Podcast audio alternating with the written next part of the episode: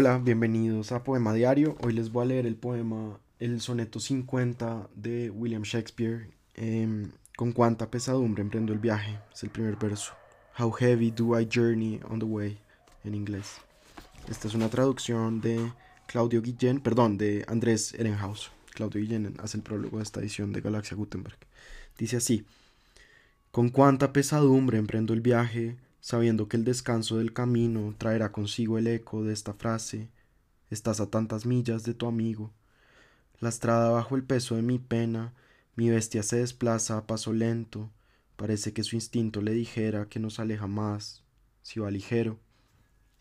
La espuela sanguinaria no las usa, y cuando siente el filo del puyazo, su queja pesarosa me es más dura que el hierro que se clava en su costado, pues hace que mi mente me repita Delante está el pesar, detrás la dicha.